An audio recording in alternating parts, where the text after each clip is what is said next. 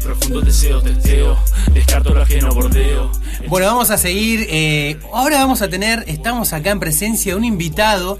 Invitado especial porque tiene que ver con mucho, tiene que ver con mucho con el recorrido de los medios de comunicación, de los medios de comunicación eh, en Bariloche. Y estas cosas que también tiene un amigo en común, estamos hablando del Turco Suez, ¿no? De, de Pipón, casa de comidas, que siempre vamos ahí a comer. Y, y esta cosa que tiene, que todavía mantiene de Pipón, de estar ahí sentado y de repente viene el turco y dice, mira, te presento a tal, te presento a tal. Y es por eso que surgió también de manera espontánea, como a veces también es la radio. La radio a veces es así, ¿no? Nace así. Eh, de conocer, me pasó de conocer a Fabián Ciñato, él es periodista, hombre de medios, ¿no? Por supuesto, ahí nos va a contar un montón, seguramente, su carrera, que eh, anda de visita en Bariloche, él es youtuber, él es youtuber y también fue muy importante en los medios de comunicación en los 90 con ese mito, ¿no? Histórico radiofónico que fue Máscaro. Seguramente algún que otro oyente u oyenta eh, debe saber de qué hablo. Hola Fabián, ¿cómo estás? Gracias Hola. por venir acá a la radio. Hola, hola, hola. Muchas gracias por la invitación. La verdad que me, me- me sorprendió tu invitación. Me halagó, por supuesto, también. Así que bueno, gracias. Gracias Pa- por invitarme. pasa un poco eso en Pipón, ¿no? La gente se va mezclando y se va conociendo. Ese es un lugar medio mágico y de encuentro. Es básicamente no solo para comer, es un lugar de encuentro donde uno puede, sí, ir a comer algo, pero también se va encontrando con un montón de personas que van llegando Mm. y el dueño de ese lugar hace como una especie de Roberto Sí, Galán. sí, sí, sí, mal, mal. que empieza a hacer presentaciones y bueno, y ahí termina, con, terminas conociendo gente. Yo vengo dos veces por año a Bariloche. Mm. Cada vez que vengo me llevo nuevos conocidos, gente con la que poder hablar. Y eso es muy bueno, es un lindo lugar de encuentro ahí en el centro, en la calle Rolando. ¿De qué se trata Fabián S. Explora? Mira, empecé a tener tiempo libre. Mm. Eh, dejé de trabajar donde estaba trabajando, empecé a tener más tiempo libre y como yo hice mucho tiempo acá durante los 90 televisión, hacíamos un programa que se llamó Buenos Muchachos y siempre te queda esa cosita ahí dando vueltas. Y la democratización de los medios Mm. hoy hace posible que vos con tu teléfono puedas salir a hacer este, un trabajo de campo, eh, expresarte y también en tu mismo teléfono con una aplicación que vos podés bajarte de, la, de la tienda de Android, Mm. poder editar. Sí. Lo que antes nos costaba un montón, en los 90 Claro. te costaba mucho, muchas horas, eh, tener una máquina de edición, una computadora, una editora, una B5 en ese momento de Panasonic, que era lo que más podíamos tener acá en Bariloche, y hoy parece increíble cómo esta democratización hace de que no solamente un pibe, un trapero puede empezar a expresarse y de pronto tener un millón de seguidores, sino un tipo que por ahí está medio al dope ya a querer salir a Mm. hacer aquello que hacía cuando era más joven, que Tal salir cual. a recorrer, grabar, eh, grabar los pueblos, que es lo que hago yo, editar, uno lo edita en su casa con el teléfono. La verdad que es, es mu- es muy interesante vivir en esta época. ¿eh? Me interesa esto que decís de grabar los pueblos, ¿no? También esto que vos decías, cómo fue cambiando todo analógico a tecnológico.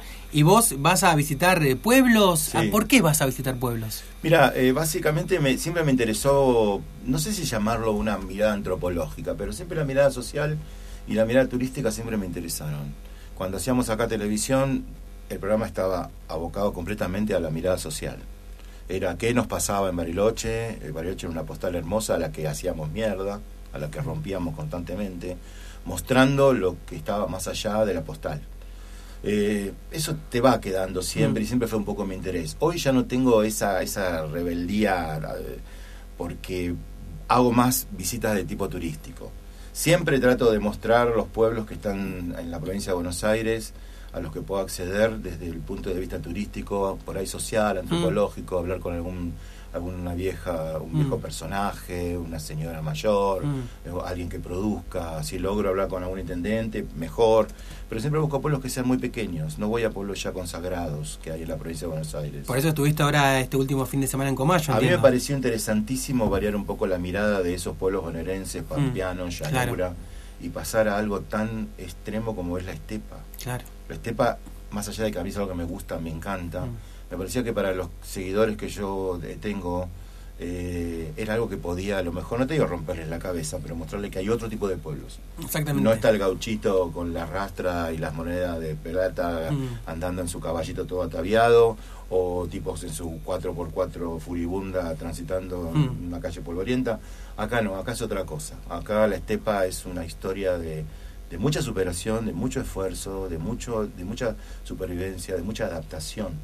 Hay que adaptarse a vivir ahí y producir ahí, tener una vida linda, enamorarse, producir, vivir, eh, no, es, no es lo mismo. Por eso me atraía mucho. Estuviste en Comayo y estuviste haciendo algunas entrevistas. Em, si te pregunto así rápido, ¿qué rescatás de esa visita? Mira, eh, tuve la suerte de, de- de entrevistar, eh, digamos, distintos, distintas miradas. Por un lado, una persona que era una persona que amaría que Comayo fuera más deportiva. Mira. Pedía canchas, pedía, tenía, sabía que había ahí un semillero de personas que, que de jóvenes que podían desarrollarse, que él los conocía y pedía canchas, pedía elementos, pedía cosas para que esos chicos, ese era la- lo, lo- lo que esta persona necesitaba. Después hablé con una mujer que tal vez sea la más, la más grande, la más eh, mayor de Mm. todos, eh, una mujer, la verdad, es- es espléndida, que nos contó un poco cuando ella llegó solita este, y no había nada y tenía que lavar con, el- trabajar con animales y con ovejas y aprender a esquilar y aprender a montar. Nos convidó unas tortas fritas. eh, muy, muy amable y muy contenta de que estuviéramos en su casa. Esas Claro. cosas a mí me, me, me encantan, porque vos estás viendo una, una señora de a lo mejor 80 años Mm. que vivió toda su etapa de, de chiquitita, llegó a Comayo y cómo hace para so- sobrevivir, ¿no? Sí. Y amable, nos dio torta frita, nos, nos agradeció. Después hablé con otra persona que, claro, más cuarentón, que Mm. ya estaba tratando también de armar su vida, su familia, trabajando, contando un poco de qué se vive. Pero era Y- toda gente que se quería quedar ahí. Sí, que muchos, y y a todos les preguntabas, ¿te irías? Y Mm. te decían que no. Y eso me está pasando en cada pueblo que a la Claro. provincia de Buenos Aires. Salvo que seas muy joven y quieras estudiar o algo de eso, pero cuando ya estás afincado te decís, ¿te irías a otro lado? No, ni loco te dicen. Mm. Y después hablé con el intendente también, me recibió el intendente y contó un poco las proyecciones que tiene para hacer del pueblo. Mm. Todo eso la verdad que fue genial porque tuve la suerte de que me acompañó el responsable de la FM Nieve allá y bueno, él me, me sacó y me conectó con todo el mundo. Te hizo el, el entre, como se dice. Me hizo el entre, yo le hice el entre, él desde acá lo llamé, me- me- por supuesto enseguida Y te conocía aparte. ¿Cómo terminó contá eso? ¿Cómo y, fue? y terminó conociéndome de la época en que yo hacía televisión en Bariloche porque él vivía acá y él también andaba por medios y que era más- mucho más chico que nosotros y nosotros éramos de una camada que ya estábamos tratando de, de, de- de- de- de posicionarnos, Mm. este, como el caso por ahí de Néstor Echarte que tiene relación con esta radio con el cual hicimos varios programas de radio en esos años y todos los que hoy, de pronto Pablo Zamorano que es el director de Radio Nacional en Jacobasi, Mm. toda gente que en ese momento era un semillero y que hoy, bueno, ya está más afincado en, en la tarea del periodismo. Y este era un pibe chico que nos Mm. miraba a nosotros, eh, viendo qué hacíamos, y él quería también lo mismo, y de pronto, bueno, hoy tiene su radio, tuve la suerte de que me reconociera Claro. y que me llevara a todos lados. Claro, tal cual. Que recién se acercó Néstor Echarte también a saludar acá Fabián. Eh, bueno, gente que hizo historia en los 90. Yo llegué a Bariloche, bueno, la gente te saca la ficha que estás en los medios de comunicación y te dice, preguntá por Mascaró, habla de, Mas- eh, de Mascaró, indagá sobre qué fue eso, que fue una experiencia riquísima en los 90. Y, bueno, Fabián, te tenemos acá. Un poco. ¿Qué fue Mascaró? Mira, humildemente yo participé de un proyecto cultural que fue una bisagra, sin ninguna duda, Mm. de un bariloche que buscaba imitar, copiar, parecerse a los medios de Buenos Aires. Mm. Y de pronto irrumpe así como con la fuerza de un exocet sobre una casa y te explota todo.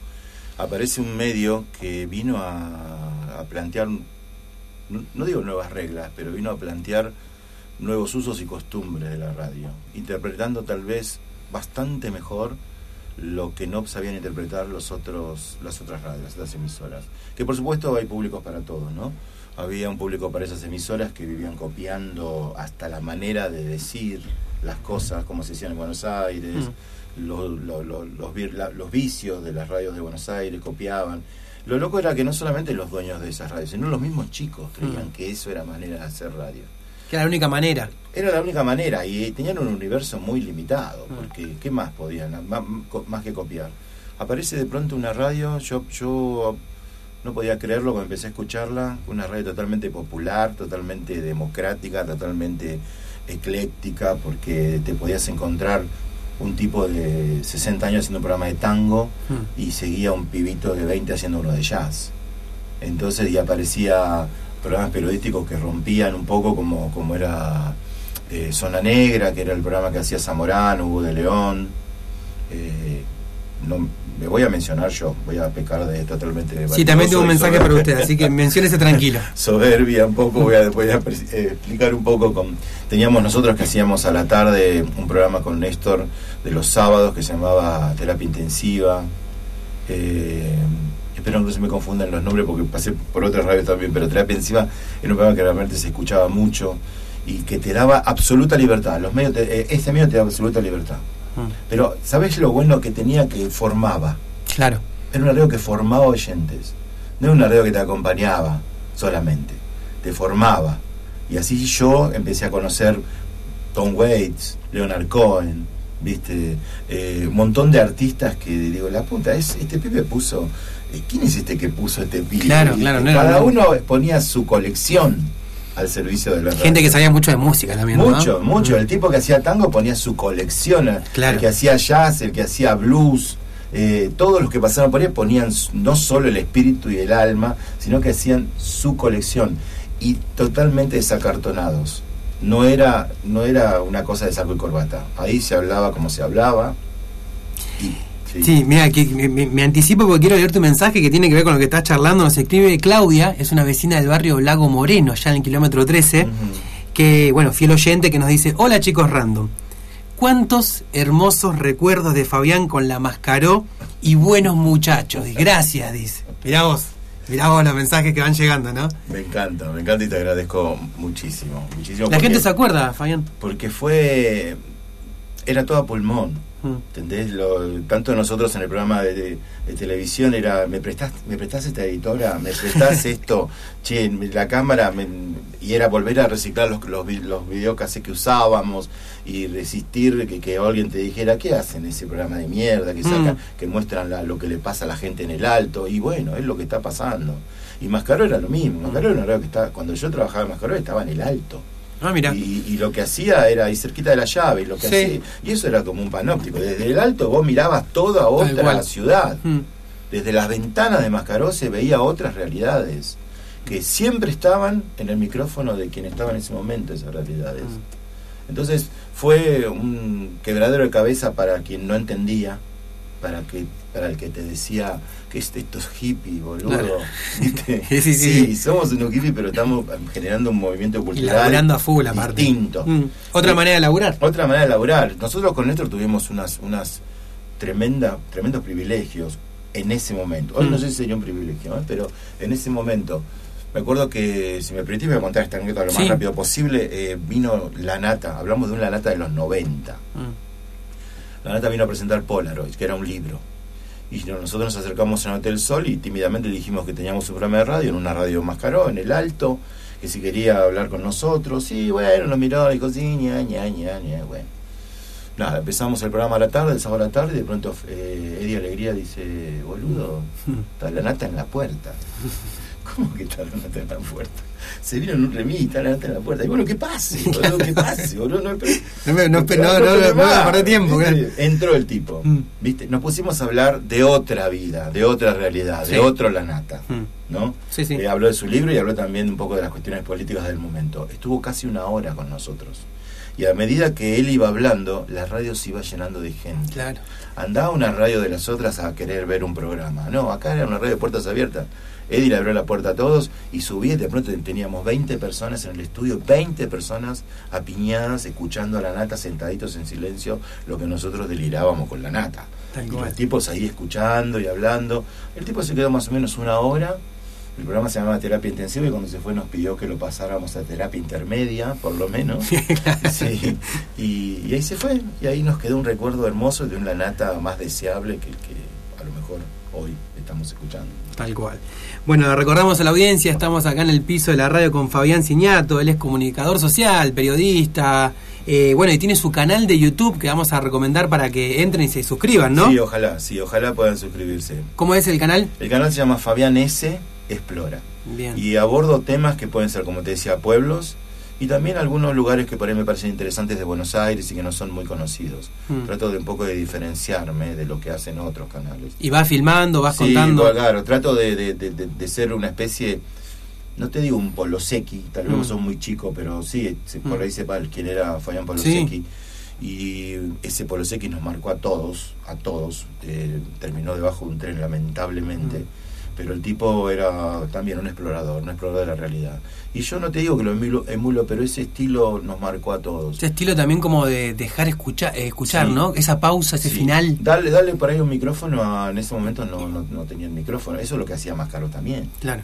O sea, en mi canal yo hablo con quien se me cruza, Mm. adelante, y trato de, de- de- de escribir cómo es un pueblo, un poco su vida, un poco lo lindo que es, vengan a conocerlo, tienen una onda a este pueblo, porque este pueblo se puede conocer y de pronto está bueno para venir a comer y para hacer un picnic con el mantelito cuadrillé y la milanga. Trato de un poco de fomentar un poco eso y conocer un poco la historia. Hay pueblos que fueron, eh, Olivera fue un pueblo que fue eh, creado arriba de un campo de batalla Mirá. y ellos saben que debajo de ellos pueden haber huesos de esa batalla. La sangre derramada, 1880. Entonces de pronto cosas así que trato de ver. Mm. Mascaró una radio que también le abría la- las puertas a quien quisiera. Mm. No había una cuestión tampoco tan económica, decir, ah, no, acá si no te traes 20 anunciantes, flaco, Claro, tomate, no tomate el barco. Mm.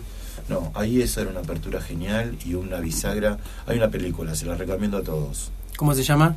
Se llama Mascaró, sí. Mascaró. Sí, cada tanto me dicen que la dan acá en los canales. Mm. Tal vez se pueda conseguir en el, en el video de Carlos Suez, Mm. eh, el único videoclub que está quedando acá, Claro, ¿no? claro. Tal vez se pueda conseguir ahí. Una película que quien quiera saber cómo fue el fenómeno está muy bien retratada. Y los hijos de ese fenómeno. Porque después de ese fenómeno, todos fueron siguiendo otro camino. Claro. Fueron hijos de esa madre que se llamó Mascaró y que marcó una cosa cultural totalmente distinta, complicada de sostener, porque obviamente era, era un antisistema, era la contracultura de los 90 en Bariloche. Fabián, muchas gracias eh, por acercarte acá y bueno, un gusto poder charlar con vos y ayudarnos a recordar todas estas cosas que la gente quedó Sí. en evidencia, ¿no? Que la gente recuerda con mucha con mucha gratitud. Gracias. No, gracias a vos, me encantó venir.